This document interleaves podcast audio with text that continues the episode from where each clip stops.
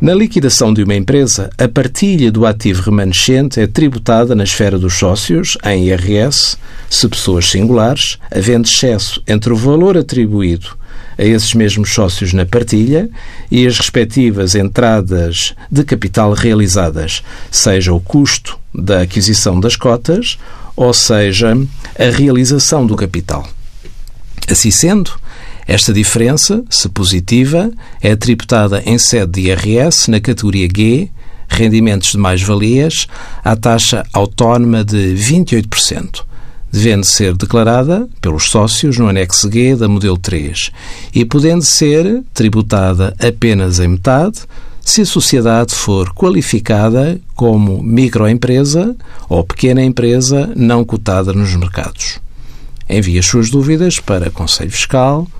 www.tsf.occ.pt.